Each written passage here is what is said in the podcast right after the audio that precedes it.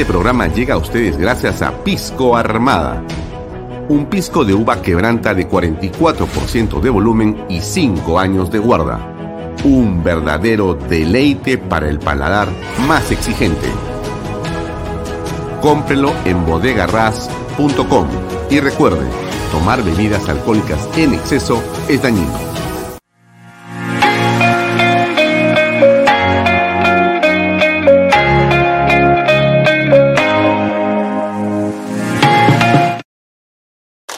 Coldwell Banker Realty Bienes Raíces.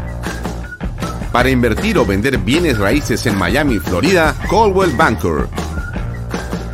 Coldwell Banker, la número uno hace 23 años en Estados Unidos y la número uno en Florida con más de 12 billones en ventas.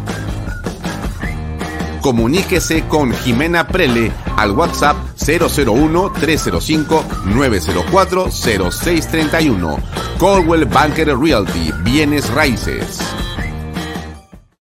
Delop.pe Somos especialistas en transporte de carga regular.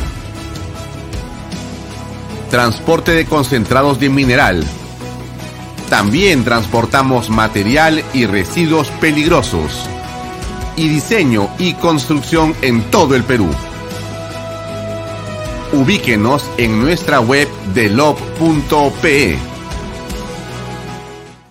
En el año 2022, el anuncio del inicio de la construcción de siete proyectos mineros marcará la pauta para el crecimiento económico del país. Así, Expo Mina Perú avanza impulsando las transacciones comerciales de la gran industria minera y sus proveedores. Participa con nosotros en la Gran Feria Minera de Lima, que abrirá sus puertas del 27 al 29 de abril y será presidida por Víctor Govitz, de compañía minera Antamina. No dejes pasar la oportunidad de presentar tus productos y servicios al sector más importante de la reactivación económica. Presentaremos la conferencia Internacional de Minería y el Congreso Latinoamericano de Compradores Mineros. Separa tu stand en Expo Mina Perú y haz negocios con el sector minero.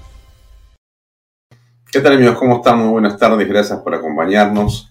Bienvenidos a esta nueva edición de Vaya Talks por Canal B, el canal del Bicentenario. Mi nombre es Alfonso Valle Herrera, como todos los días de seis y media a 8 de la noche con ustedes. Pueden seguirme en mis redes sociales, Alfonso Baella Herrera, también en la de Canal B, en la aplicación de Canal B, en la web de Canal B.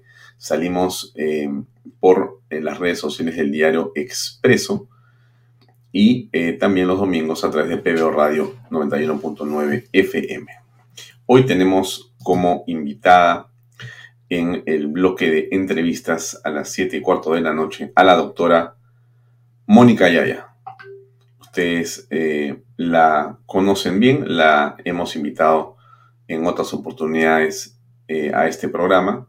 Ella es una especialista en derecho, pero sobre todo en contrataciones públicas y va a estar con nosotros el día de hoy para conversar en torno a los temas que nos preocupan a todos los peruanos, lo que está pasando en el país en general con el gobierno, el Poder Ejecutivo, el Congreso de la República, la corrupción, y esto que parece, en opinión de algunos, eh, una pesadilla que, bueno, de repente estamos ya frente a los últimos días.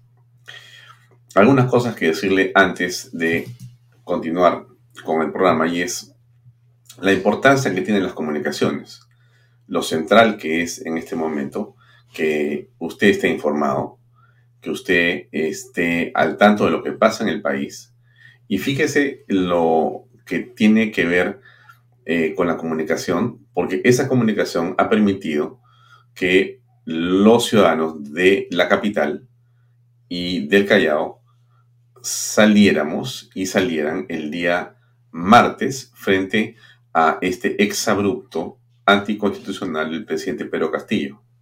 Esa comunicación, esa alerta que hemos tenido todos vía WhatsApp, vía las redes sociales, nos han permitido constituirnos, como dicen en el lenguaje policiaco. Nos ha permitido reunirnos, como diríamos en el lenguaje, digamos, social. Nos ha permitido estar juntos en eh, un evento que ha sido, sin duda, uno de los más trascendentes en la historia de las movilizaciones en el país. Porque haber eh, llenado 10 cuadras la avenida Abancay y la Plaza San Martín después eh, en un em, meeting, en una marcha, en una protesta ciudadana en la que no había fecha de convocatoria, hora de convocatoria, líder que la convocara, ideología que los uniera, no había financiamiento de alguien detrás de esto y no existía nada sino y únicamente el deseo de una gran cantidad de personas de hacer valer su voz, de frente al temor, frente al miedo, responder marchando y afirmando la libertad. Yo creo que eh, la comunicación ha permitido que estemos en contacto en ese día, a través de las redes sociales y de otros medios también. Pero mire usted la importancia que tiene esto. Es central en realidad. Y yo le hago esta reflexión a propósito eh, de un video que hemos encontrado y que circula en las redes sociales, pero que lo tenemos acá para compartir con ustedes y escuchar una reflexión interesante. Son los medios de comunicación, porque más que nada hoy en día la lucha política ya no es en estas reuniones, la lucha política ya no es en las plazas, la lucha política, camaradas, es comunicacional es invadir todo canal de comunicación, contrarrestar y bloquear todo canal de comunicación contrario a nuestros intereses, como también lo hacen ellos. Por eso es que Fidel Castro decía, nuestro problema no es que los grandes medios de comunicación mientan, nuestro problema debe ser preguntarnos cómo nosotros decimos la verdad.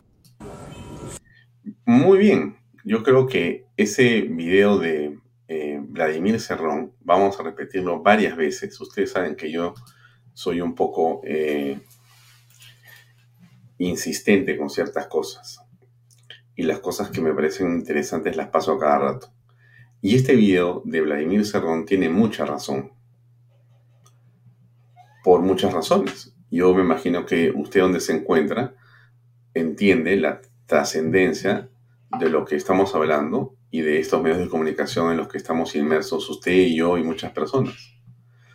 ¿Por qué digo esto? Porque él dice dos cosas, ¿no? Una es que hay que invadirlos y otra que hay que decir nuestra verdad.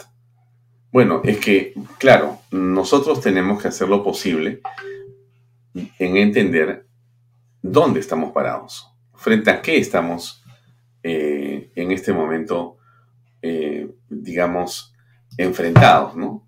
Hay gente que todavía no se da cuenta de ello. Hay personas que creen que en realidad o ya se echaron a llorar sobre su mesa o sobre su cama para decir que ya no hay nada que hacer y simplemente vendamos y vámonos y ya todo se malogró. O otras, y no estoy diciendo que esté mal eso, porque todos somos seres humanos, todos tenemos miedo, todos tenemos temor. O sea, no es que yo esté criticando esa posición, pero hay dos posiciones. Pues. Una de, las personas que dice, bueno, ya esto ya it's all over, ya se acabó, ¿no es cierto? O hay otros que dicen, a ver, espérate, aquí todavía hay una batalla que era importante. Nada de bajar los brazos. Yo estoy en este segundo grupo. Ahí, claro, todos tenemos ataques, ¿no? Pero claro, otra vez les digo, hay que perseverar, hay que perseverar. Entonces, ¿por qué, por qué eh, les pongo el video de, Vladimir Serrón? Porque e, es lo que están haciendo en el otro lado. Es claramente lo que están haciendo en el otro lado. ¿Qué están haciendo? Están invadiendo con su propia narrativa, con su propio mensaje, contando la historia a su manera. Por ejemplo, el caso del cambio constitucional. Porque según lo que dicen eh, Pedro Castillo, Vladimir Cerrón, Bermejo y, Guido Bellido y todo el equipo de gente que hacen política permanentemente, eh, aprovechan los diversos, digamos, espacios que se generan para poder insertar en ese eh, grupo de personas una narrativa, un mensaje, ¿no? La única manera de que se puede bajar los precios es con la Asamblea Constituyente. ¿ah? Interesante posición. La única manera como tú puedes lograr que te alcance el dinero para comprar las cosas es bajando, es, es con la Asamblea Constituyente. Si no tienes trabajo, la Asamblea Constituyente. Si quieres eh, estudiar gratis, la Asamblea Constituyente. Medicinas más baratas, la Asamblea Constituyente. ¿Quieres que el Estado sea uno que te protege y te cuide? La Asamblea Constituyente. Y así podemos pasarnos para decir, tu felicidad, la Asamblea Constituyente. Entonces, todo lo bueno... Ah, y claro, ¿por qué no se ha hecho antes? ¿Por qué tenemos 200 años de oprobio y de abuso y de todo lo malo que ha pasado en la historia del Perú? Porque no había asamblea constituyente como la que planean hacer ellos. O sea, que estas personas son unos realmente enviados de la providencia que se han aparecido en el platillo volador, bajaron de su nave y aparecieron y dijeron, miren, la solución a todo es la asamblea constituyente. Bueno, usted sabe, yo sé perfectamente que esto no es así, que esto es un discurso, que esto es una narrativa, que esto es un dicho, un decir, pero que en una gran parte de la población puede tener asidero. La pregunta que yo me hago es si usted está seguro de por qué la Asamblea Constituyente no es eso que dicen ellos. No, y se lo pregunto con todo respeto también, ¿ah? no vaya usted a decirme que la estoy bromeando, ¿no? No. ¿Por qué? Porque hay que estar, eh, digamos, con los argumentos correctos. Porque esta conversación que estamos teniendo con usted y yo ahora, en este momento, se plantea todos los días. Con gente que está, digamos, no tan informada, que pudiera no estar en la jugada exacta y el argumento preciso. Entonces, y le hablo de en toda condición social en la que usted se mueve, como yo. Y entonces la gente pregunta, pero no es, no es bueno hacer ese cambio a través de la Asamblea Constituyente. ¿Por qué hay tanto temor? No debería haber un problema, ¿no? No, es lo que dicen las personas, lo que preguntan con curiosidad, sin malicia, te preguntan eso, digamos, mayores, menores, este, hombres, mujeres, en toda condición. a mí me preguntan, ¿no? Entonces, no le voy a contestar todavía, porque no, no, no quiero contestar en este momento, pero lo que quiero decirle es que fíjense ustedes lo importante que es lo que dice Vladimir Serrón, un hombre del cual uno puede discrepar en muchas cosas, o en casi todas las cosas, o en todo si usted quiere, pero que uno tiene que reconocer que es un hombre que tiene un pensamiento construido y estructurado y que se ha preparado para poder decir su versión de las cosas. No reconozco en él verdad en lo que dice reconozco argumento en lo que dice. Y por lo tanto, nosotros que creemos en lo contrario, tenemos que pensar y saber lo que él está diciendo para poder construir justamente la narrativa contraria. Esto no es ninguna ciencia lo que le estoy contando, eso la lógica es obvia. Pero, pero es que es importante escuchar a Cerrón. Entonces, cuando Cerrón dice hay que invadir los medios, no se refiere solamente a, digamos, eh, los medios del Estado, o los medios que ellos pueden tener. En realidad se refiere a todos los medios. Y ahí está justamente un tema central en todo esto. Las redes sociales, los radios, 6.000 radios, 2.000 canales de televisión. ¿Qué es lo que hay en el, Perú? 2.000 canales de televisión eh, según el Ministerio de Transportes y Comunicaciones y 6.000 radios según el Ministerio de Transportes y Comunicaciones, que ellos manejan ahora, dicho sea de paso. Y están las redes sociales, donde estamos un montón, peleando. Este pequeño canal, Canal B, tratando de remar en un mar de, ¿qué le puedo decir? De gente con mucha fe, porque yo encuentro, se lo comento, pues, en fin, estamos conversando, es un día viernes, estamos más relajados. Este, ¿por, qué le digo esto? Porque, claro, uno encuentra eh, gente muy valiente, porque tienes que ser valiente para anunciar en este, en este programa y en este canal, por supuesto que es valiente. Son patriotas, eh, y otra gente que no, que tiene un poco de temor, con razón, ¿no? O sea, yo insisto, el temor no es malo, nunca. Uno, cuando tiene miedo, jamás puede decir que está mal, ¿no? El, el miedo es de los valientes. El miedo es de los valientes. Y cuando tiene miedo, uno tiene que ver cómo maneja ese miedo y salir adelante. Pero bueno, e, eso es. Hay, hay, miedos que paralizan, hay miedos que impulsan, hay miedos que, en fin, ¿para qué le voy a hablar? Yo no soy psicólogo, mi hija es psicóloga. Pero en fin, entonces lo que le quiero contar es, eh, miren cómo lo plantea este Vladimir Cerrón en la primera parte, ¿no? Él dice, hay que invadir los medios, invadir los medios. Entonces lo están haciendo, pero son todos los medios, ¿ah? No es eh, solamente el medio eh, estrictamente este, estatal, ¿no?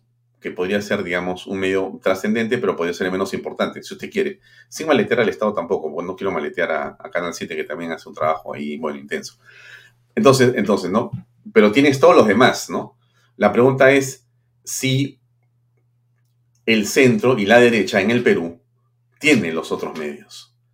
Si está en la televisión, si está en la radio, si está en las redes sociales, si está colocando los mensajes correctos, si está luchando por hacer y por convencer a las personas y dar los argumentos para poder convencer a otras personas.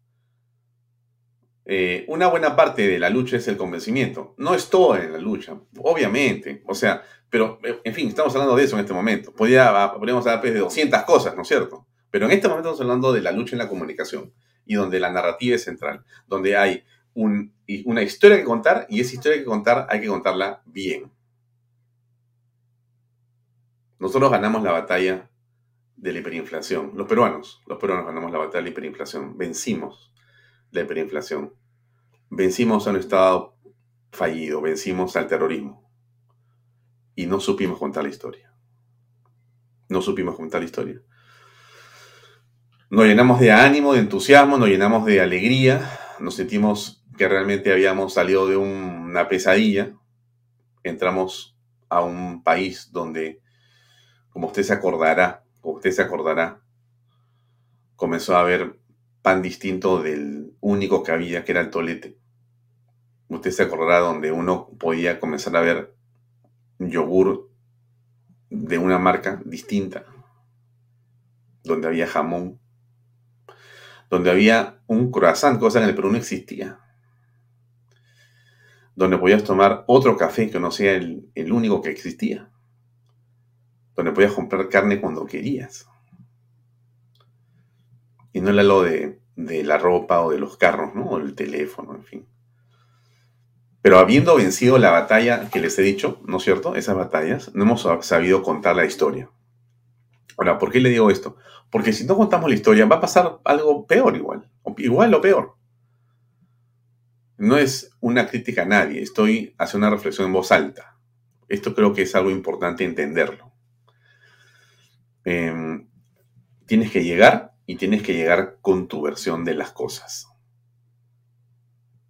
Alguien dirá, pero es que eso no es la verdad, el periodismo es la verdad. Por favor, por favor, por favor, por favor, ¿no? Eh, desde que tú, con tu libertad, escoges qué leer, escoges qué leer de lo que alguien ha escogido que publicar. Entonces no me cuentes de que hay una sola verdad, o que hay una sola versión, o que el mundo es objetivo. No, no, no es objetivo, el mundo es subjetivo. La pregunta es, ¿cuál es tu subjetividad? Eh, yo le pregunto a usted, que sigue este programa, ¿cuál es su subjetividad? No su objetividad, su subjetividad. ¿Usted qué cosa defiende? ¿Usted qué cosa, usted por qué pelea? ¿Qué país quiere hacer? ¿Qué país quiere tener? ¿Qué familia quiere construir? ¿Qué, le quiere, ¿Qué quiere hacer usted en lo personal los próximos 10 años? ¿Qué quiere que su familia haga? Sus hijos, sus nietos, su emprendimiento, su empresa, su casa, no sé. ¿Qué quiere hacer? Bueno, esa historia hay que contarla.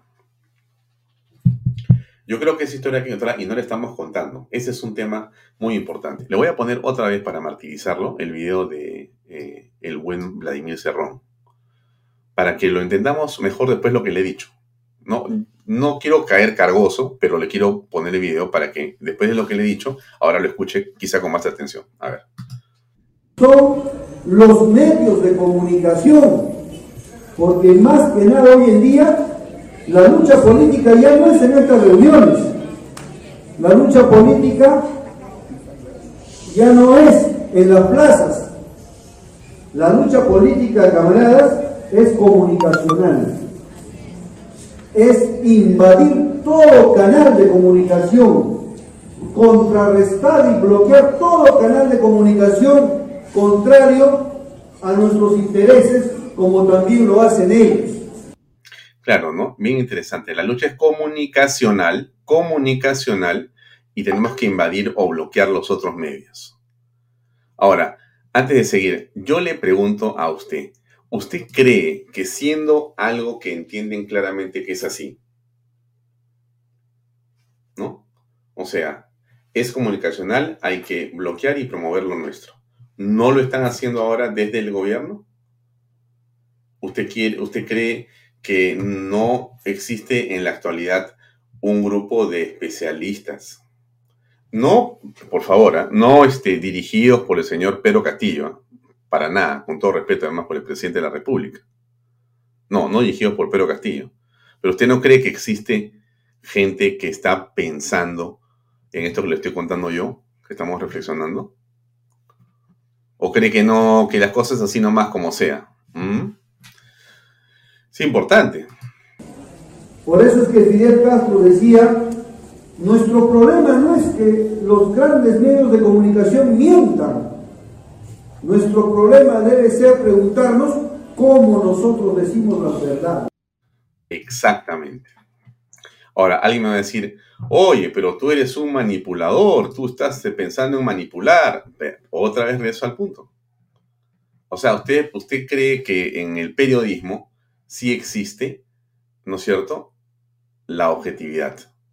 Entonces yo le invito a usted que me cuente qué medio es el objetivo y, y bestial. Lo conversamos aquí. Súper. Y si quiere, no hablemos de los locales para no herir susceptibilidades. Cuénteme usted qué medio eh, en el mundo es objetivo. Y la pregunta que yo le voy a hacer, y vamos a descubrir que hay cierta subjetividad en esos medios. Ahora, alguien va a decir, no, porque hay una parte del, medio que dice el hecho y hay una parte que opina. Perfecto, pero inclusive cuando tú seleccionas los hechos, ya estás haciendo una parrilla que va hacia algún lugar, pues. Es obvio, pues. Es obvio. Lo hacemos todos los días, todos. Así que así funcionan las cosas. Y le digo porque es importante, no perder la brújula sobre aquello que nos corresponde hacer en esta batalla. Si nosotros estamos claros que la movilización es una parte, es una parte, Cerrón dice, ahora ya no es, ya no soy en ya no es en las plazas. No, no, no, yo ahí discrepo con Cerrón en, algo, ¿no? La gente que no se ha movilizado nunca y se está movilizando está eh, cumpliendo un papel fundamental, pero sí, fundamental. Y esa demostración de masas del día martes es algo que no tenemos que olvidar y estar dispuestos a reeditar y repetir cuantas veces sea necesario. O sea, ese es el camino, porque esa masa no es una a la que tú le puedes decir fuchi, fuchi, fuchi. No, no es así. Eh, ya, y, lo siguiente es entonces eh, lo que sí es claramente eh, indispensable que entendamos que hay que estar en los medios. Si nosotros no estamos en los medios, no vamos a hacer nada olvídense. Yo sigo apostando, mm, no es que siga, yo estoy inmerso 24 horas en Canal B y este Canal B va a ser una pieza angular. Se lo digo, se lo prometo. Ahí está. Porque estamos trabajando para eso. Muchas personas. Cada vez más personas. Y yo estoy muy contento de que vamos a lograr hacer cosas grandes este año y antes de julio. Ya lo va a ver usted vamos a hacer una alternativa informativa de enorme valor para la lucha por la recuperación de aquello que queremos y creemos. De todas maneras. Y cuando eso se logre, seguiremos adelante, pero a toda velocidad. Muy bien. Parece un discurso de plaza. Bueno, no es así. Pero lo que siempre es interesante es que en esta narrativa, ¿no? Miren, esta narrativa, con ocho muertos en su haber, cosa que los medios, miren, ¿ah? han desaparecido. Yo no, no, nosotros tenemos apenas una hora y media aquí, conversamos de coyuntura. No le hemos dado un espacio grande a los fallecidos en este lamentable episodio en el que estamos. Pero los que normalmente tienen medios con información de 12 o 24 horas al día y tienen 30 páginas diarias y llegan a todo el Perú, si usted coge el día de hoy un diario, me dice, ¿qué diario? Así se lo, desafío. ¿Qué diario ha hablado de los muertos? ¿Qué medio de comunicación ha hablado de los muertos? Estos ocho muertos. Nadie. De repente se esfumaron o no son funcionales. ¿Mm? Objetividad, ¿no es cierto? Mira, Estábamos hablando de la objetividad, usted me estaba, estaba pensando, pero vaya, no es así, Alfonso. Tú tienes que informar objetivamente. Perfecto. Entonces yo le pregunto a usted y le he dicho, ojo, ah, no me traigan medios nacionales para evitar susceptibilidades, e-, herir a nadie.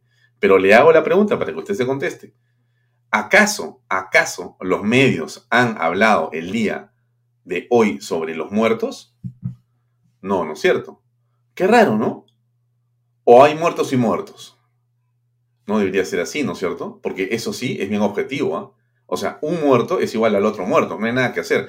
Parezco cantinflas, pero no es así, le estoy diciendo las cosas como son. Ese es el punto, ese es el punto. ¿Por qué? Porque dos muertos no pueden ser más que ocho muertos. No es que yo maté menos o maté más, no. Cualquier atentado contra la vida, con una fatalidad de por medio, tiene que ser rechazado por nosotros. En cualquier caso.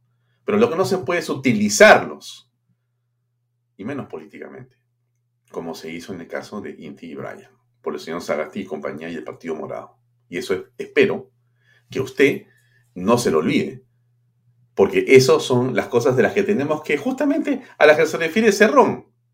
¿Cuál es la verdad? ¿Cuál es la versión? ¿Y cuál es la narrativa? ¿O usted cree, o, usted le parece que tenemos que olvidarnos de Inti y Brian? De ninguna manera.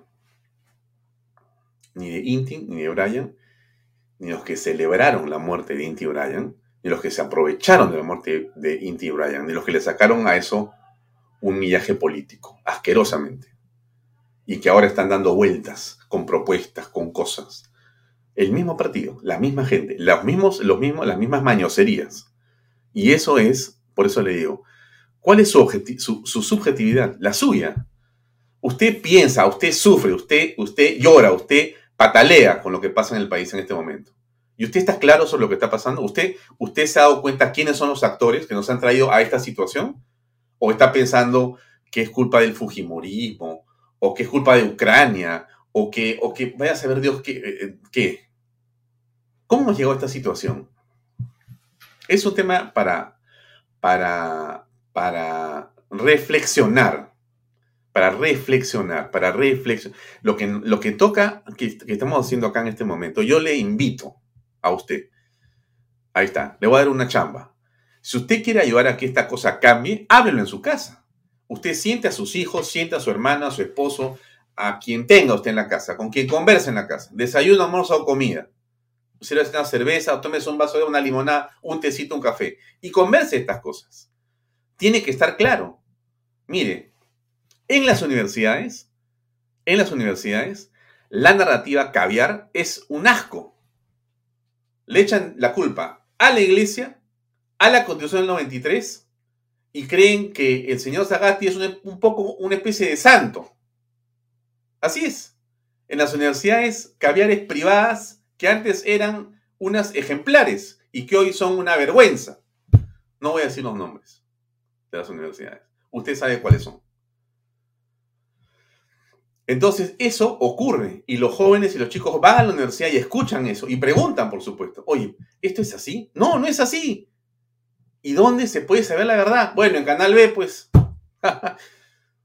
Vamos a seguir creciendo para que estemos acá con 12, 24 horas de programas distintos para reeducar a los jóvenes en el Perú. Ese, ese es, ese va a ser finalmente mi legado. Ahí está. Voy a, de horas, de horas, de horas, de horas, de horas hablando de esto, me la voy a pasar hasta que Dios quiera. Y convenceré a otros que me ayuden en este, en este esfuerzo. Pero no hay otra manera. No existe otra manera. Pero no le pongo otra vez a Cerrón porque me va a, decir usted que soy cerronista, soy de lapicito. No es así. Pero ese hombre tiene razón. Ese hombre tiene razón. Si uno no hace eso que este hombre dice, porque no es que. A ver, igual se lo puedo decir yo, pero me interesa que lo diga él. Obviamente, ese es un valor, porque él se sienta con su gente, con 100 personas, y este video se lo pasan mil veces. Y él vuelve a hablar y vuelve a hablar y vuelve a hablar y dice, esta es la manera de hacerlo, ta, ta, ta, ta, ta, y la gente cree, ¿no es cierto? Muy bien. ¿Y nosotros? ¿Qué estamos pensando que va a hacer? ¿Cómo se va, cómo se va uno a enfrentar aquí? ¿Solamente desde el Congreso de la República? No, pues. No hay forma. No hay forma. Esta, esta lucha no es una lucha congresal. Es una lucha, ¿sabe cómo es esto? Esto es multi, multidisciplinario, multiplataforma. Así es. Tienes que trabajar en todos los ambientes. ¿Por qué, ¿Por qué digo esto? Porque yo creo que es importante defender ciertas cosas. Me parece que es fundamental. Y yo estoy seguro que usted donde está mirando, donde sea que esté, mire, me ven de Los Ángeles, Nueva York, Australia, Japón, nos ven aquí en, diferentes partes del país y del mundo y de Lima, ya, donde sea que esté. O nos van a ver más tarde cuando estén, donde sea que estén, ya. Donde sea que estemos, tenemos que hacer lo mismo. Reescribir las cosas bien, porque han estado mal escritas. Y eso no podemos permitirlo. Ayer tenía, tengo, yo pasa que yo soy muy hablador, pues ese es el defecto que tengo, que a veces me entusiasmo y me quedo hablando horas y no hago el programa. Y eso eh, yo espero que usted me entienda. Em, pero le pongo un poco de música, ahí está, para que, se, para que usted se anime. Para que usted se anime. Mire esto, le voy a poner algo de un minuto para que vea que el viernes hay que relajarse. La vida es una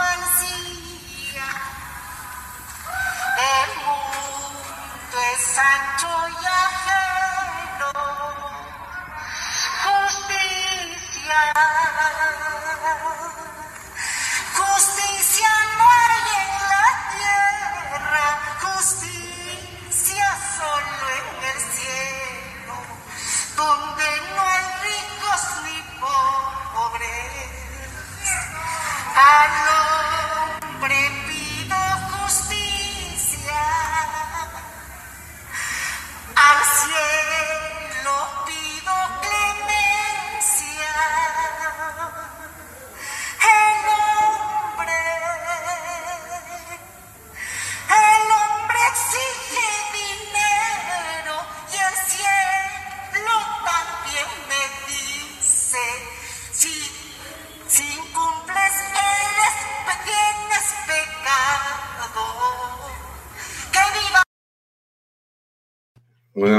es como para el viernes, ¿no? Escuchar eh, esta interesante interpretación de quién puede ser la próxima presidenta del Perú en esta, eh, digamos, falsía se llama, falsía es el nombre de esta pieza interpretada con, digamos, entusiasmo por la señora Dina Boluarte, ¿no? Es, es esto, le, leo solamente la definición de lo que es falsía, para que lo tenga ahí, ¿no? Como decía siempre, una vez creo que lo he dicho, lo voy a repetir. Este, una vez le escribo a, a Aldo Mariategui y le digo, este, quiero escribir una columna, pues en correo, ya me dice, bacán, mándamela nomás tal, no, ok, se la mando, pues, ¿no? Entonces la publica, entonces un día me dice, oye, siempre que escribas, trata de enseñar algo. Enseña, porque eso hace mucho bien. Y me ha quedado siempre eh, ese pensamiento. Por eso que esta canción tan bonita que ha cantado la señora Dina Boluarte, nuestra ministra de Inclusión Social, nuestra vicepresidenta de la República, se llama Falsía. La ha escogido ella. Mm, en fin, habría que preguntarse las razones psicológicas para escogerla en un momento en el que hay ocho muertos de los cuales ella no ha dicho una palabra en Huancayo, pero en fin. Sustantivo femenino se refiere a un doblez, falaz, disimulo, fingimiento, simulación, desfachatez, descaro o hipocresía, carencia de verdad o credibilidad y malicia en la forma de actuar. Falsedad, deslealtad o doblez de la persona que es falsa. Eso sí eso dice el diccionario sobre la palabra falsía, que es el nombre de esta este, canción. Em, usted se acuerda que ayer le puse este video, ¿no es cierto? Ese video de la policía, ¿no es cierto? Este es la policía. Ahora, yo, yo ayer no sabía cuántos eran. Ahora ya hemos sabido, son como 2.000 o 3.000. Es increíble. Esto es realmente una cuestión que yo nunca he visto en mi vida. No sé si usted, pero eh, en verdad yo le pregunto y le pido que usted se pregunte, mejor dicho, ¿no? Si usted alguna vez ha visto 3.000 policías para hacer un consejo de ministros. 3.000 policías llevados a la ciudad de Huancayo. Y, fusiles, fal, este, caserinas, este, botas, uniformes, eh, eh, equipos blindados, este, equipos lanzabombas. ¿Para protegerse de quién? O sea, o sea, o sea, yo, yo le pregunto lo siguiente. Le pregunto lo siguiente. Había un, un, había un peligro de un ataque terrorista, era un grupo de sicarios asesinos, eran narcotraficantes, era una mafia asesina contra Castillo, eh, eh, eh, era, era un ejército extranjero que nos estaba invadiendo. ¿Qué cosa era lo que estaba ocurriendo? ¿Qué cosa estaba ocurriendo? ¿Por qué 3.000 hombres? ¿Por qué 2 o 3 millones de soles gastados en unas horas? Dios mío. Tanta carencia, tanta pobreza. Y como yo quiero ir allá, llevo a todos los ministros en helicóptero, con sus seguridades, con sus asistentes, asistentas, y, ¿por qué es así? Así es. Es incomprensible. Ahora, ¿de quién se defendía todo, o sea, estos policías que han rodeado, eh, creo que eran cinco cuadras alrededor del Coliseo Huanca, en Huancayo, de, o sea, para, ¿de, quién, ¿de quién tenían miedo? ¿Saben de quién tenían miedo? De los campesinos, de los agricultores, de los ganaderos, de los, de los comerciantes ambulantes, de los estudiantes, de, las madres de familia, de los padres de familia, de los niños. De eso tenía miedo. O sea, de eso tiene miedo Pedro Castillo. De que esa gente le vaya a decir algo. Y entonces llevo 3.000 policías. ¿Es así como se puede gobernar un país? O sea, ese es el tipo de gobierno de los pobres en un país rico que es el cumplimiento de la promesa de este hombre. Esta es la gente de la que se... ¡Iba a caer! ¡Iba a caer! ¡El lápiz va a caer! ¡Iba a caer! ¡Iba a caer!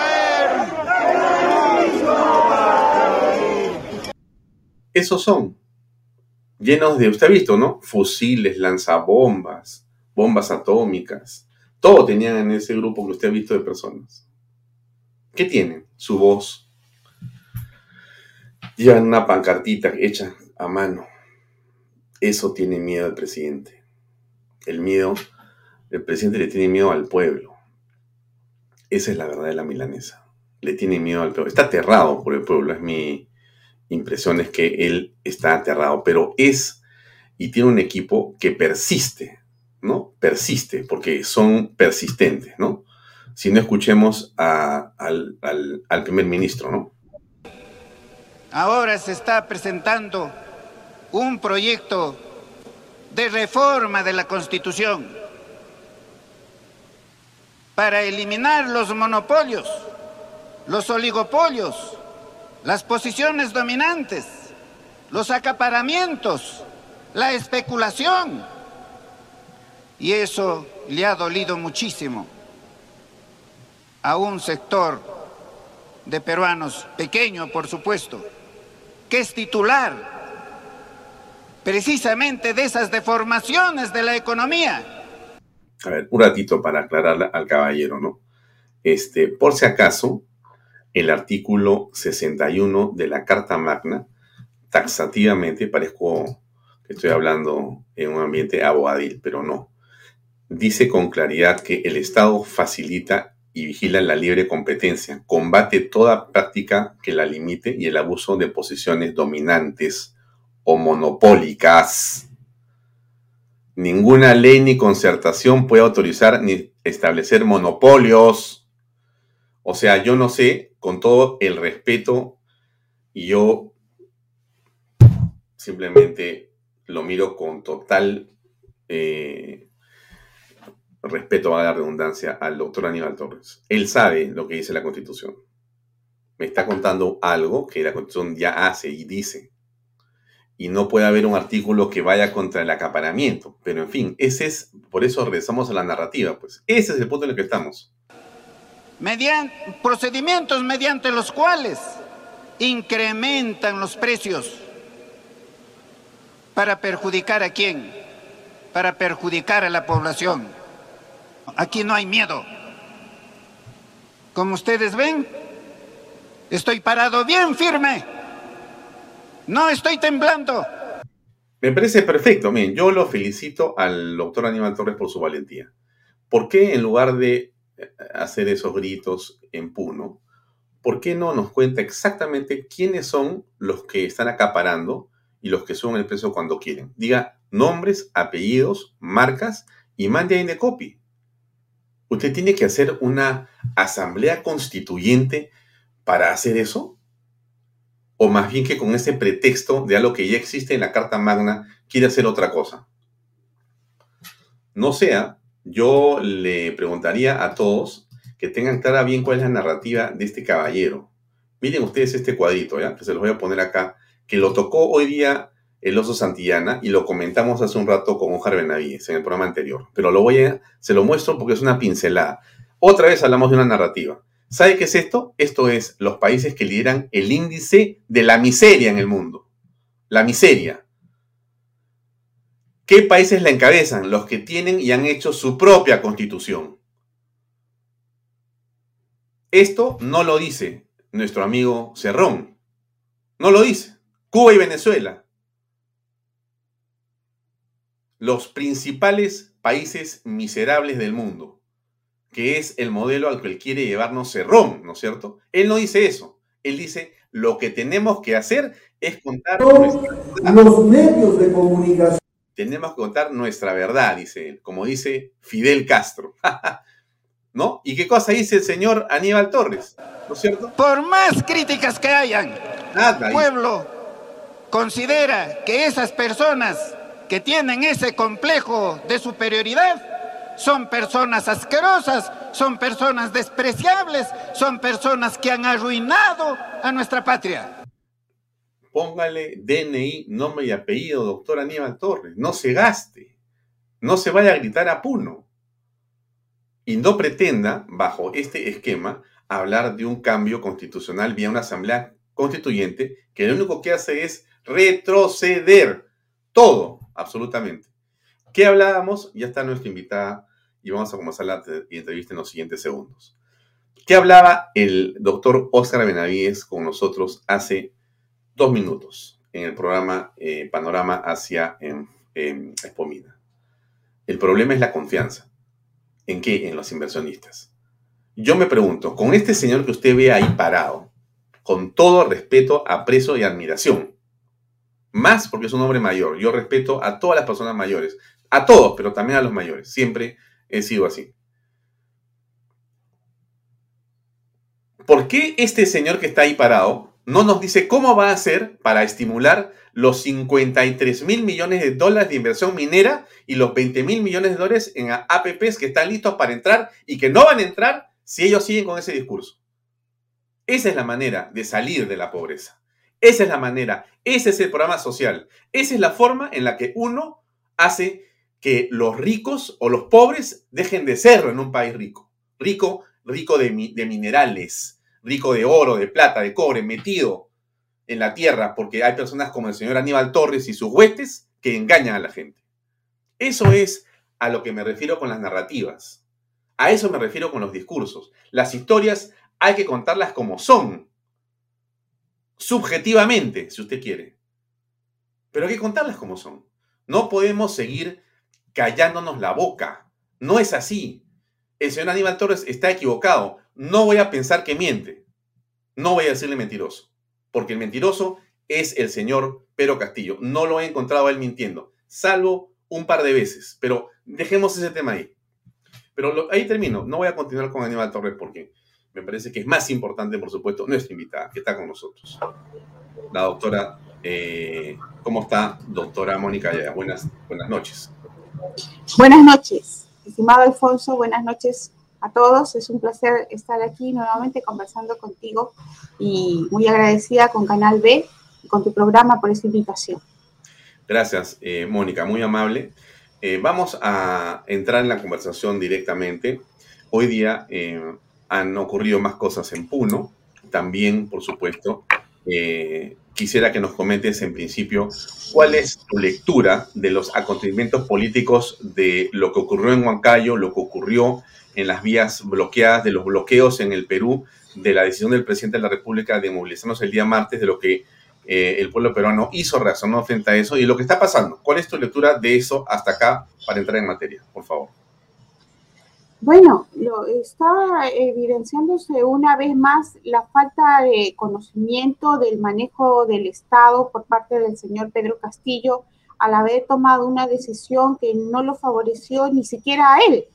Eh, la improvisación ha expresada en su máximo nivel lo que ha llevado como resultado una pérdida económica para quienes viven todos los días de lo que se trabaja a diario. Ese día fue un día absolutamente perdido para quienes tienen que salir a vender caramelos, para quienes tienen que salir a lavar carros, para quienes tienen que salir a vender emoliente.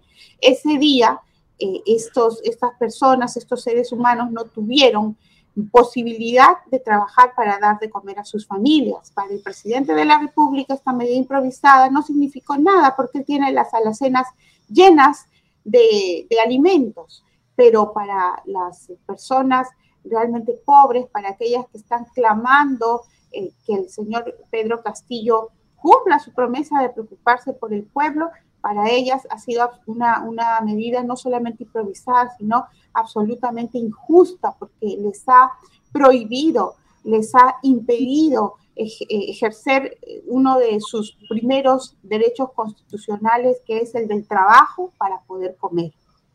Mm.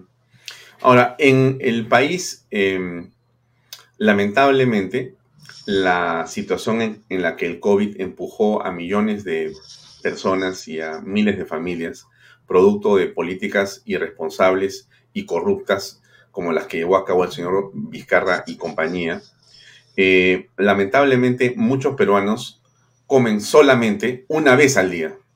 Y esto no es un descubrimiento, esto es eh, las cosas como son. Así como la bandera nuestra es roja y blanca, la realidad que le cuento a usted, señora, que imagino que la conoce, a la gente que nos ve, digo, en, Canal B, es que los peruanos, lamentablemente, en un grupo importante de familias solamente almuerzan, porque no alcanza para el desayuno y tampoco tienen para la cena, solamente almuerzan. Y cuando tú inmovilizas a la población, estás condenando a decenas de miles de familias y personas, cientos de miles, a no comer. Eso es el desconocimiento absoluto de la realidad social del país, siendo todos estos ministros de Estado que se supone tienen información. ¿Cómo tú aprecias ese tipo de decisiones inconstitucionales y por qué crees que el presidente la dio, Mónica? Eh, creo que este tipo de decisiones eh, son producto de una insensibilidad ya sin nombre, una insensibilidad eh, que ilustra a aquellos reyes de los tiempos anteriores a la modernidad, en los que no se preocupaban por el pueblo que los eh, creía casi dioses. En este caso, el señor Pedro Castillo, yo advierto que tanto él como sus ministros se creen semidioses, ¿no? Incapaces de equivocarse y, y a quienes se debe tolerar todo tipo de atropellos, de agresiones verbales, y de decisiones que no solamente han atentado contra el derecho de los peruanos, en este caso eh, de los limeños, con, con, esa orden de, de inmovilización, eh, que atenta no solamente contra, contra derechos como el de trabajar, como el de alimentarse, sino contra otros derechos constitucionales que quizás los peruanos eh, no hemos advertido que tienen un valor incalculable, como es el del libre tránsito. ¿No? El de la inviolabilidad de nuestros domicilios, porque incluso ese derecho también ha sido eh, limitado en los decretos últimamente dictados por el señor Pedro Castillo y la insensibilidad no solamente es parte de la personalidad del señor Pedro Castillo, sino también de los ministros. Eh, mira, Alfonso, a veces no hay tiempo y, ya hasta, hasta creo que eh, por salud mental de la población no se publican, no, no logro publicar todos los gastos innecesarios que se hacen en el despacho presidencial, en las comilonas de los consejos de ministros, porque cada vez que, los ministros se reúnen hay una comilona que pagamos todos los peruanos. Em, hay gastos innecesarios como por ejemplo el que se difundió ayer en el ministerio que está dirigido por la señora Dina Boluarte, en el que se gasta más de un millón de soles en mensajería en tiempos de Internet en, el ministerio de la señora Dina Boluarte, que es el Ministerio de Inclusión Social, en el que yo te aseguro que los alimentos que llegan para las poblaciones em, supuestamente que son eh, las eh, seleccionadas ¿no? para recibir los bonos, estos alimentos eh, podrían tener mucha mayor calidad si es que no se gastara, por ejemplo, medio millón de soles en contratar a una empresa para que mande mensajes de texto en el celular.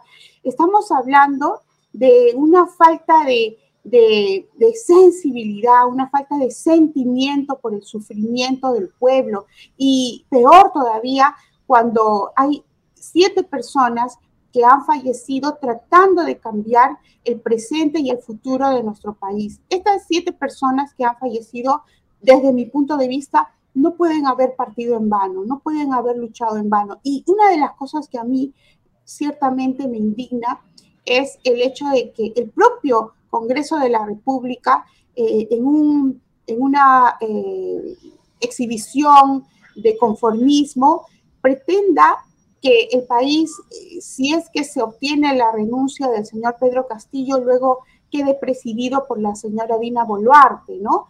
como si los peruanos no tuviéramos derecho a aspirar a un país libre de corrupción.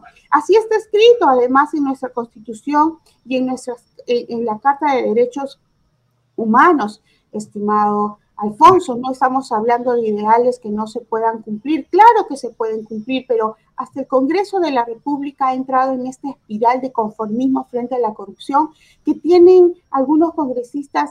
Eh, la, falta de dignidad como para decir, bueno, eh, corresponde que Dina Boluarte asuma la presidencia de la República, veremos cómo se porta y si no, ya veremos si se tramita algún pedido de vacancia o, la acusación constitucional que está encarpetada, como si el Perú estuviera todavía en condiciones de continuar soportando los terribles actos de corrupción de quienes presiden nuestra República.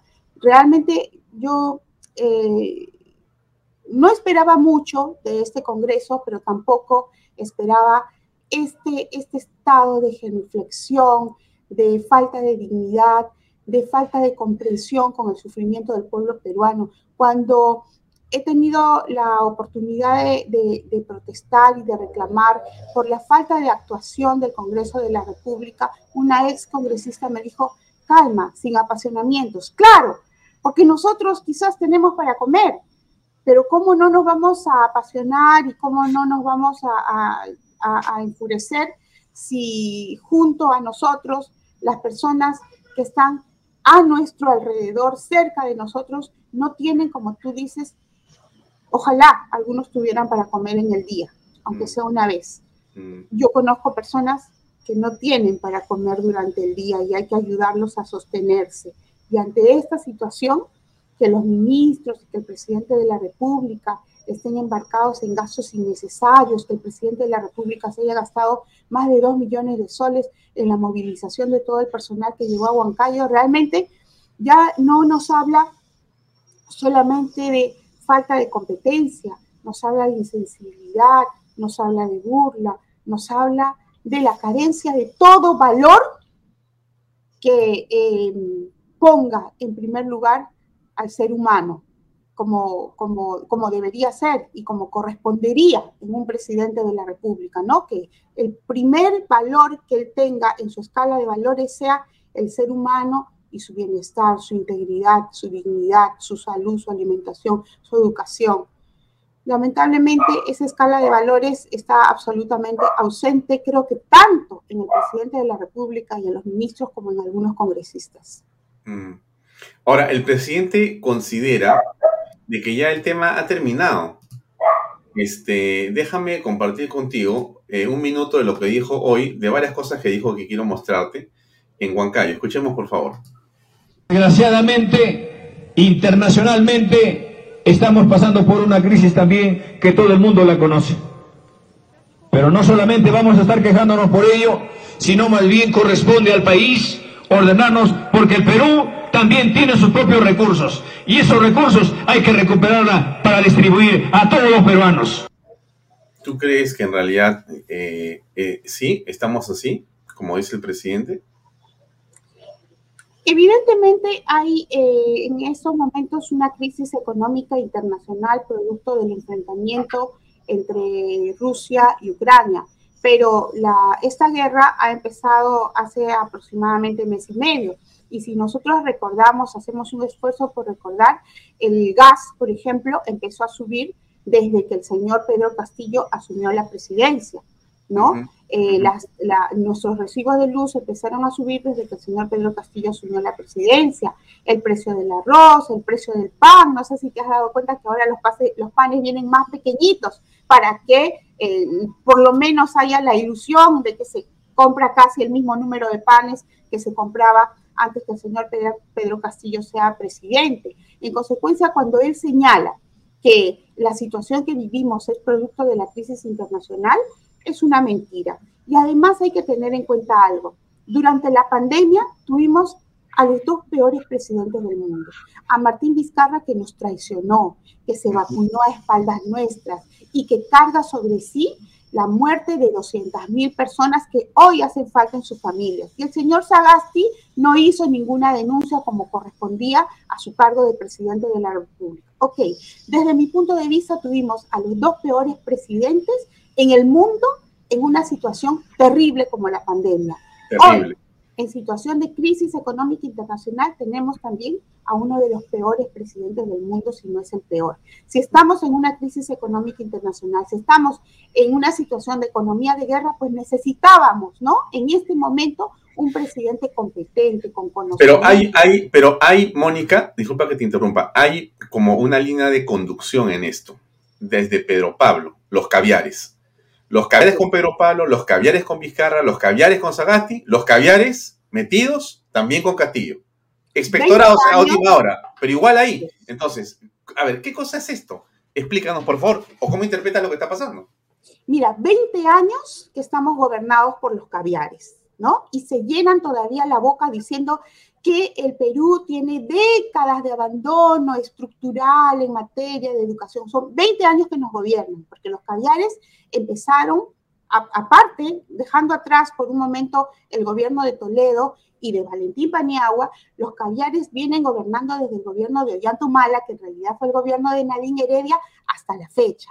Y lo que está sucediendo en estos momentos es un enfrentamiento, en realidad, entre caviares y, los más extremistas de ellos mismos para seguir teniendo las riendas del país. Y es por eso que promocionan a diestra y siniestra la imagen de Dina Boluarte, que no solamente es una dinámica del centro, es una mujer corrupta, mentirosa, es una mujer que eh, eh, hizo, pues, fue cajera para reunir el dinero eh, que necesitaban para liberar al señor Cerrón. Es una mujer que en el puesto de ministra ha permitido que sus familiares directos, ¿no? Como su cuñado y sus sobrinos contraten con el Estado, existiendo normas que impiden esta situación. Entonces, eh, estamos hablando de la República Caviar que viene gobernándonos desde el gobierno de Ollantumala y que ha hecho que absolutamente todo sea más caro. No nos hemos dado cuenta que desde el gobierno de Ollantumala nuestra economía dejó de crecer como venía creciendo años atrás y ahora ya estamos simplemente cuesta abajo. ¿No? Recién lo estamos notando, pero esto empezó desde el gobierno de Ollantumala. Acuérdate cómo se sobrevaloró la, la modernización de la refinería de Talara Hoy, el, presidente del directorio de Petroperú, que fue Humberto Campodónico, tiene nuevamente un puesto público, ¿no? Que nos pone en una situación ya de absoluta indefensión y que además vuelve a colocar a los caviares en la situación de impunidad que tanto daño nos está haciendo a los peruanos. Y hay otro tema. el tema del famoso cambio de la constitución, ¿no? Nueva constitución, que siguen deslizándolo y siguen promocionándolo en, en las regiones, este, en, en, las distintas regiones del país. Un momentito, ¿para qué su cambio de constitución? ¿Acaso, ¿Acaso el cambio de constitución va a solucionar el tema de la corrupción de quienes nos están gobernando, que es nuestro principal problema? ¿Por qué estamos sobreendeudados? ¿Qué es lo que estamos pagando con nuestros impuestos? El endeudamiento al que nos sometieron el señor Martín Vizcarra y la señora María Antonieta Alba y al que nos sigue sometiendo el actual gobierno para financiar los bonos que están repartiendo para promocionar sus figuras, para que se promocione la figura de Dina Boluarte, de Pedro Castillo y de la propia Verónica Mendoza, que también ha estado presente a través de sus operadores en las regiones, en algunas regiones repartiendo los bonos. Entonces los caviares nos vienen gobernando, endeudándonos, sobredimensionando el valor de las obras. Y esa es lo que estamos viendo hoy, es el resultado de estos 20 años de gobierno caviar. Ojo, ese cambio de constitución no va a solucionar el problema de la corrupción de los caviares. Y también es falso, es falso cuando Aníbal Torres dice que para luchar contra los monopolios es necesario cambiar la constitución. Falso, porque eh, eh, en el año 2016, específicamente el congresista Jorge del Castillo logró que se apruebe en el Congreso la ley antimonopolio con la asesoría y la aprobación de la OCDE. En consecuencia, para luchar contra los monopolios, eh, en realidad ya tenemos una ley que está vigente y que simplemente hay que aplicar.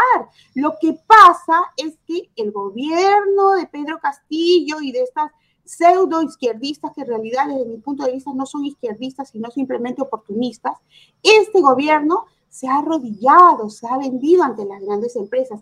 Mira, Alfonso, lo que ha pasado con Repsol. Repsol sigue mintiéndonos que está limpiando las playas de Ventanilla, cuando en realidad el fondo marino de las playas de Ventanilla sigue contaminado con petróleo y a los pobres pescadores les han dado 3 mil soles como si fuera un premio, cuando esos señores están desde enero de este año ya estamos en abril sin poder recibir un sol del mar que era su fuente de sobrevivencia. Pero Mirta Vázquez ha dicho, pero Mirta Vázquez decía que todo estaba bien. Bueno, eh, Mirta Vázquez eh, siempre, mientras ha sido premier, ha dicho que todo estaba bien, ¿no? Solamente cuando chocaban con el puesto de trabajo de alguno de sus amigos caviares, protestaban. Luego, para ella todo estaba bien. Y mira, Alfonso, ¿qué pasa con estas siete personas fallecidas? No pasó nada. A mí lo que más me preocupa, lo que más me preocupa y tiene que ver con el tema de la corrupción, tú sabes que yo soy eterna denunciante de actos de corrupción, ya seguramente hasta, hasta yo misma me sorprendo, todos los días se, se descubre algo, pero a mí lo que más me preocupa, Alfonso, es la destrucción de la moral de la nación. si, si, si, tú, si tú te das cuenta, tenemos en, en, Palacio, en Palacio de Gobierno a un presidente inmoral. Pero el Congreso de la República no, no, ha, no ha considerado que este presidente es inmoral, a pesar que se reúne con proveedores del Estado, ¿no?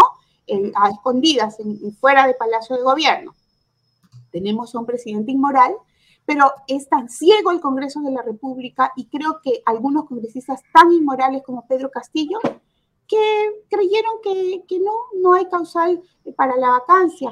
Y finalmente dicen, si es que Pedro Castillo renuncia, tendrá que asumir la presidencia otra inmoral, la señora Dina Boluarte, ¿no? A pesar de los antecedentes que se le conocen y que están probados y que están encarpetados en el Congreso de la República. Pero ¿qué pasa con la sociedad? ¿Qué pasa con la nación?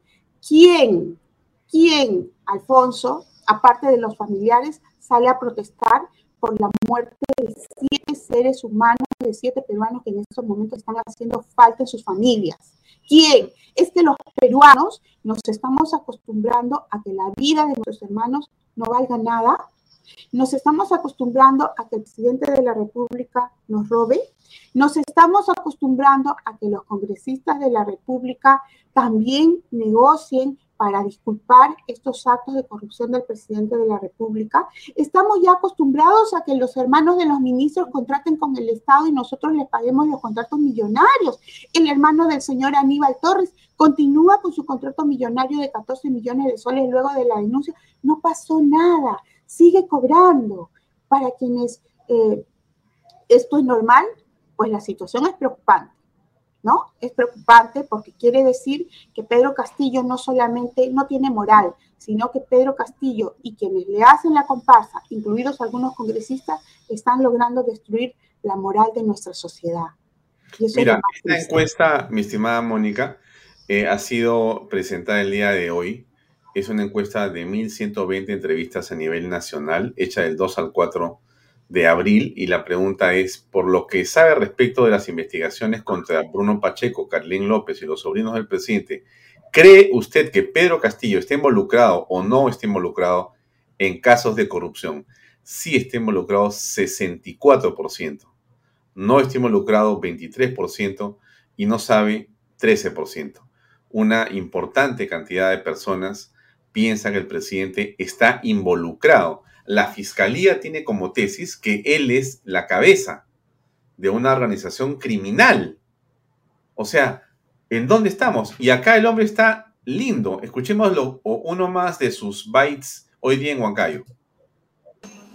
De que conociendo la realidad del país y que conociendo el sueño de estos niños y el reclamo de las autoridades y el gesto unánime de ustedes, el día de hoy nos hemos trasladado con todos nuestros ministros, específicamente a esta, a esta provincia, a la provincia de Huancané, para que el gobernador regional, los alcaldes provinciales y distritales hagan llegar sus demandas a cada uno de los ministros. Pero veo que más que esas demandas que hacen los alcaldes, la demanda del pueblo es mucho más grande. La demanda de este pueblo, un pueblo sediento de justicia, históricamente postergado, es necesario atenderla sin la necesidad de que toque las puertas el alcalde o el gobernador. Señor ministro de Salud, agende inmediatamente y atienda para viabilizar y concretar el hospital de Huancané que pide esta provincia, que pide este pueblo, porque la salud nunca más en un gobierno del pueblo debe ser un privilegio. Nunca más en el gobierno del pueblo la salud no se debe discriminar. Una mentira más, porque no es así. Pero, ¿qué piensas tú al respecto, Mónica, por favor? Bueno, yo creo que ojalá fuera cierto que, están eh, gestionando, que están presupuestando y que no están sobrevalorando la construcción de un, de, un hospital más. Pero yo creo que están mintiendo, ¿no? Como mintió que iba a bajarse la remuneración, como mintió, eh, eh, por ejemplo, que iba a, a construir eh, un aeropuerto, eh, cosa inviable además, ¿verdad? En Cajamarca. Entonces yo creo que el, señor Pedro Castillo ya está acostumbrado a sus propias mentiras, de tal manera que no le cuesta decir una más y bueno, lleva la portátil allí para que lo aplauda, pero en realidad el verdadero, eh, digamos, la, desde mi punto de vista, una verdadera demostración de justicia y de justicia social, porque la corrupción nos hace daño para el ejercicio de todos nuestros derechos humanos. Un verdadero gesto de justicia sería, por ejemplo, que él em, brinde información sobre la ubicación de sus sobrinos. ¿no? Mm. Brinde información sobre la ubicación de las personas que en el despacho presidencial lo acompañaban en la reunión con proveedores del Estado. Eh, yo creo que ese sería el primer acto de justicia, el primer acto sincero de justicia, eh, que brinde información para eh, que se inicien por lo menos las investigaciones, contra aquellas personas colaboradoras de él que han cometido actos de corrupción. Mm, sinceramente, estimado Alfonso, los mensajes del señor Pedro Castillo, desde mi punto de vista, son absolutamente intrascendentes. Intrascendentes porque están cargados de mentiras, de demagogia. No, no, no encuentro nada, nada, absolutamente nada rescatable en sus mensajes. Bien, eh, quiero pasar a un minuto de publicidad y continuamos, estimada Mónica, con esta conversación tan importante. Por favor. perfecto. Un segundo, acá está la publicidad que a veces se quiere esconder. Invierta en terrenos en Paracas con los portales, ubicados a solo 25 minutos del aeropuerto de Pisco y ahora a muy poco tiempo de Lima y por la nueva autopista y que ya, y gracias a ello, tiene terrenos que se revalorizan rápidamente. Regístrese y aproveche las ofertas online. Entra a losportales.com.pe. PBM Plus. Vitaminas, proteínas y minerales y ahora también con HMB. Recuerde, vainilla y chocolate. No olvide que el ejercicio favorece su sistema inmune y que una buena alimentación es su mejor defensa. Compre PBM en boticas y farmacias a nivel nacional. Para mayor información, pbmplus.pe está en Facebook y también en Instagram. Delop, así es, transporte y construcción. Transportan carga regular, concentrado de mineral, transportan material y residuos peligrosos y construcción y diseño en todo el Perú. Entre usted a la página web de lo.pe. Pisco puro armada, pisco de uva quebranta de 44% de volumen y 5 años de guarda. Un verdadero deleite para el paladar más exigente. Pisco puro armada, cómprelo en bodegarras.com y no se olvide que tomar bebidas alcohólicas en exceso es dañino para su salud. Bueno, pero el presidente eh, ha seguido moviendo y sigue moviendo y haciendo política, porque finalmente esa es una manera de hacer política. No nos gusta, no la compartimos, pero no retrocede, sino insiste, ¿no? Va con el señor Aníbal Torres, sigue dividiendo, sigue enfrentando, sigue polarizando, y ese es el camino. Vamos a seguir. Y ahora ha organizado esta suerte de soviet o de organización de partido político donde entran solamente los que lo aplauden, se llena de policías y bueno, ejerce el poder. ¿Qué piensas al respecto? Eh, bueno, lo que pasa es que el señor eh, Pedro Castillo eh, tiene en, sus venas precisamente esta, esta, ideología en la cual quien gobierna un país es, es un líder autoritario. ¿no? Un líder que no está obligado a rendir cuentas ni de sus gastos ni de sus actos a nadie. Eh, es un líder eh, que nunca, en realidad, nunca admitirá sus errores. Y bueno, lo que pasa es que él también está aprovechando la, digamos, la, la falta de iniciativa, la falta de acción, sabe de la debilidad del Congreso de la República. El Congreso de la República actualmente gasta aproximadamente 600 eh, millones de soles anualmente solamente en remuneraciones. Entonces, el Congreso de la República tiene un talón de Aquiles que es el presupuesto que maneja. En total son casi 900 millones de soles anuales que maneja el Congreso y que lógicamente no quiere dejar y es esta la, razón por la que el presidente de la República siente que tiene pues el camino libre a sus anchas, ¿no? Y finalmente, si es que eh, los congresistas se atrevieran a suspenderlo, a destituirlo, a vacarlo en una eventualidad que se presente, eh, sabe que el mismo Congreso de la República le lanzará un salvavidas que es la señora Dina Boluarte, que por ser una dinámica del centro también tendrá que proteger los actos de corrupción que haya cometido el señor eh, Pedro Castillo y, todas las personas que lo rodean. No nos sorprende nada este tipo de actitudes eh, de emperador, ¿no? Que tiene. Yo desconfío mucho de dos, dos tipos de líderes aquellos que se hacen pasar por el pueblo y, aquellos señorones, ¿no? Que creen que por, por, eh, por ser quienes son, eh, tienen la exclusividad de llamarse los decentes, como por ejemplo los caviares, ¿no? Entonces, eh, el señor Pedro Castillo tiene pues una combinación en estos momentos de, comunismo, ultranza y de caviar, caviarismo eh, a su disposición.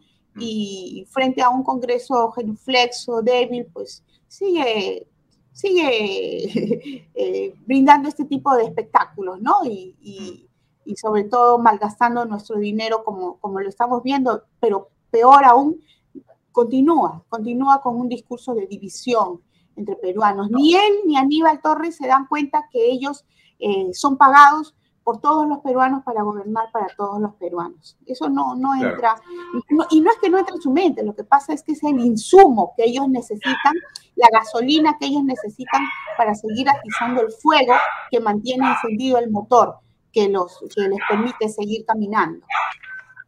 Ahora, la, pregunta es cómo eh, salimos de esta situación, cómo ves los liderazgos, eh, qué va a ocurrir, qué esperanza tenemos de eh, encontrar una salida, ¿cómo lo ves?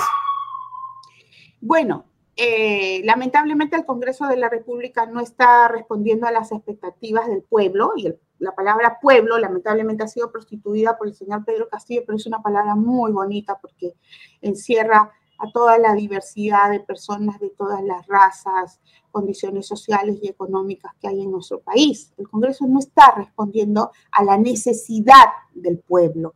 Yo, eh, aun cuando es un ideal, sigo confiando en las calles, sigo confiando en las marchas. La última marcha fue eh, la última marcha en Lima y que en simultáneo tuvo... Em, no repeticiones, ¿no? Porque lo de Huancayo fue eh, una, una, situación absolutamente independiente de lo que estaba sucediendo en Lima, es decir, no hubo un acuerdo previo, no es que los movimientos en Huancayo hayan respondido a un plan que se haya trazado desde Lima, se han dado simultáneamente, pero con un objetivo común, Huancayo, Puno, Ica, este, eh, Lima, a diferencia de otras marchas, de otras fechas, en esta ocasión eh, ha habido una comunión de altos intereses solicitando la renuncia del señor Pedro Castillo. Yo confío, confío en la ciudadanía, confío en la sociedad. Eh, pienso que hay líderes, por lo menos en el, mira, en el Partido Aprista tenemos una cantidad de líderes juveniles que lamentablemente todavía no son notorios porque tenemos que solucionar el tema de la inscripción y ojalá que en estos momentos me estén escuchando eh, las autoridades de, mi partido, del Partido Aprista, para que aceleren el trámite de la inscripción y para eso tenemos que apoyar todos, ¿no? De tal manera que estos jóvenes líderes que se ponen al servicio del pueblo eh, tengan pues un espacio, un espacio que permita eh, que eh, eh, los peruanos sepan que hay alternativas que no son las que dividen a los peruanos y que además tienen experiencia de gobierno. Y en la última marcha, yo estuve la de los jóvenes, Alfonso. Había, fui parte de una marcha bombos, música con baile, estaba solicitando la destitución del corrupto presidente Pedro Castillo. En consecuencia, hay líderes, hay jóvenes, y esto no significa que deba descartarse de ninguna manera ni faltarse el respeto a la experiencia de quienes tienen la sabiduría que dan los años, ¿no? Yo discrepo mucho de aquellas personas que eh, creen que solamente la juventud o solamente los rostros nuevos son capaces de sacar al Perú de la situación en la que está. Creo que hay que respetar la experiencia, los años, la sabiduría de quienes nunca cometieron actos de corrupción. En consecuencia, eh, hay que tener en cuenta que la juventud sin experiencia, yo creo que no va a realizar una labor eh, tan completa, ¿no? Tan... Eh, satisfactoria como la que se necesita, como tampoco pues la experiencia sin juventud eh, podría trabajar sin el impulso, sin las esperanzas, sin los ideales, sin, sin esa energía que tiene la juventud y sobre todo sin esos sueños de, tener un mejor país que siempre acompaña a los jóvenes. En esta circunstancia, eh, parece ser que en, el, en, el, supuesto de que Castillo no esté como presidente y que quede Dina Boluarte, aún ahí tienes eh, todo un espacio de confrontación porque ella tiene ya un gabinete caviar armado, según dicen todos. Y aún si no es así, va a subir alguien que no sabemos quién va a ser, que posiblemente sea Mari Carmen Alba, cuyo, eh, digamos, entorno no necesariamente conocemos, ¿no es cierto? Bueno, entonces, eh, pero entonces todo se hace como complicado, ¿no? O sea que no, no, hay, no hay una salida a esta crisis. Entonces, mm, esperanza, fe, paciencia. ¿Cómo defines tú eso para terminar, por favor? ¿Qué piensas? Eh, yo, creo, yo creo que paciencia en realidad mm, no cabe en estos momentos. Hay gente que está muriendo de hambre. Hay siete muertos que han, eh, luchado para que nuestro país dé un giro eh, y retorne hacia las vías del desarrollo que quizás tenían mucho por mejorar, pero por lo menos avanzábamos hacia un futuro mejor. Em, siempre es posible llegar a acuerdos y por eso es tan importante la acción de, la ciudadanía en las calles, tanto en Lima como en provincias, porque ya hemos visto la protesta de los huancaínos eh, que han, eh, han puesto en relieve, que han evidenciado la corrupción que en las regiones también reina también hace daño y que es todavía quizás más atroz que en Lima, porque tú sabes que en las regiones a veces hay pequeños reyesuelos a los que nadie puede eh, increpar los actos de corrupción, porque muchas veces están acompañados incluso de sicarios que se encargan de amedrentar a periodistas y a ciudadanos que los denuncian. En consecuencia, yo creo que ante esta situación que ataca a Lima y a todas las regiones del Perú, es necesario que se llegue a un acuerdo, como en algún momento se llegó y para un pésimo resultado que fue la, elección del señor Sagasti como nuevo presidente de la República. Yo creo que es necesario un cambio en la mesa directiva y que esta mesa directiva esté presidida por personas como por ejemplo la, la doctora Gladys Echaíz. Ojalá que ella tuviera la disposición, la disponibilidad de asumir este, este, este gran esfuerzo. Yo sé que es un un sacrificio seguramente para ella, pero es lo que necesitamos en estos momentos.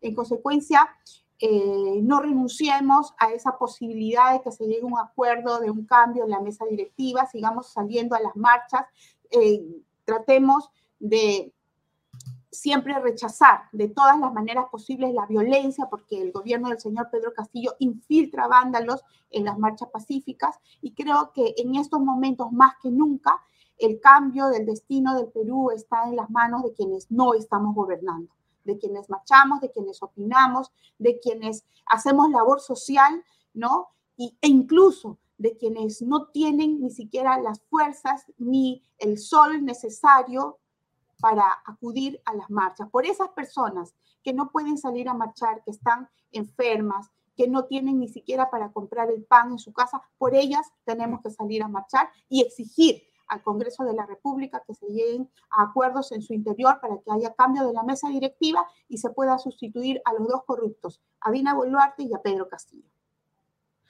Muy bien. Mónica, muchas gracias por acompañarnos este viernes y hasta una oportunidad próxima que espero sea pronto. Muchas gracias. Muchas gracias, Alfonso. Siempre es un placer conversar contigo y me siento honrada con tus invitaciones. Muchas gracias a todo el público de Bahía Talks y a Canal B. Gracias. gracias, ah, muy amable. Bien, amigos, era la doctora Mónica Yaya que nos ha acompañado el día de hoy. Les pongo una última de nuestro presidente. Ahí están las familias que piden que se construya sus casitas calientes.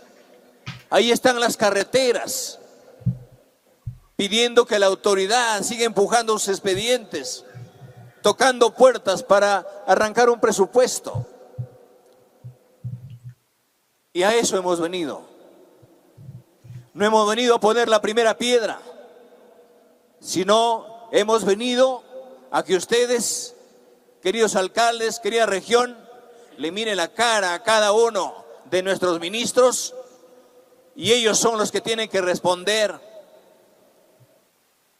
¿Cuántas veces? Y seguiré haciéndola, aunque caiga aburrido, tomándole en todo caso la palabra a los ministros, que si hay alguna traba, si hay alguna mesa, algún sector, alguna dirección donde nuestros alcaldes no ven luz verde para emprender y para darle solución a los problemas, y si hay alguien que entorpece la gestión, ¿qué cosas están haciendo? Que se vaya a su casa la gente que no sirve al país, que no sirve a la región. Basta de entrampamiento de los proyectos de los pueblos. Hay que destrabar estos proyectos. Y si esto pasa por hacer una tarea conjunta con el pueblo, una tarea conjunta con el legislativo, nos tendremos que poner a sentar y nos sentaremos pronto a conversar para darle luz verde a estos proyectos que claman nuestros alcaldes. Pura, pura, pura demagogia. Mi publicidad tan importante invierta en terrenos en Paracas con los portales ubicados a solo 25 minutos del aeropuerto de Pijo y ahora a muy poco tiempo de Lima. Por eso los terrenos aquí se revalorizan rápidamente. Regístrese y aproveche las ofertas en línea. PBM Plus, proteínas, vitaminas y minerales y ahora también con HMB, vainilla y chocolate. Ejercicio y alimentación son la clave. Cómpralos en boticas y farmacias a nivel nacional. Entra a la web pbmplus.p Véalos en Facebook y en Instagram. Delo.pe. Así es, especialistas en transportes de carga regular, transporte concentrado de mineral, transportan material y residuos peligrosos, transportan personal en unidades nuevas y además diseño y construcción en todo el Perú. Entra a la web de lo.pe. Pisco puro armada. Compro en bodegarras.com. Pisco de uva quebranta, 44% de volumen, 5 años de guarda, un verdadero deleite para el paladar más exigente. Y no se olvide que tomar bebidas alcohólicas en exceso es dañino. Eso es todo por hoy. 8 de la noche, gracias por acompañarnos. Nos vemos el día lunes, Dios mediante. Buen fin de semana.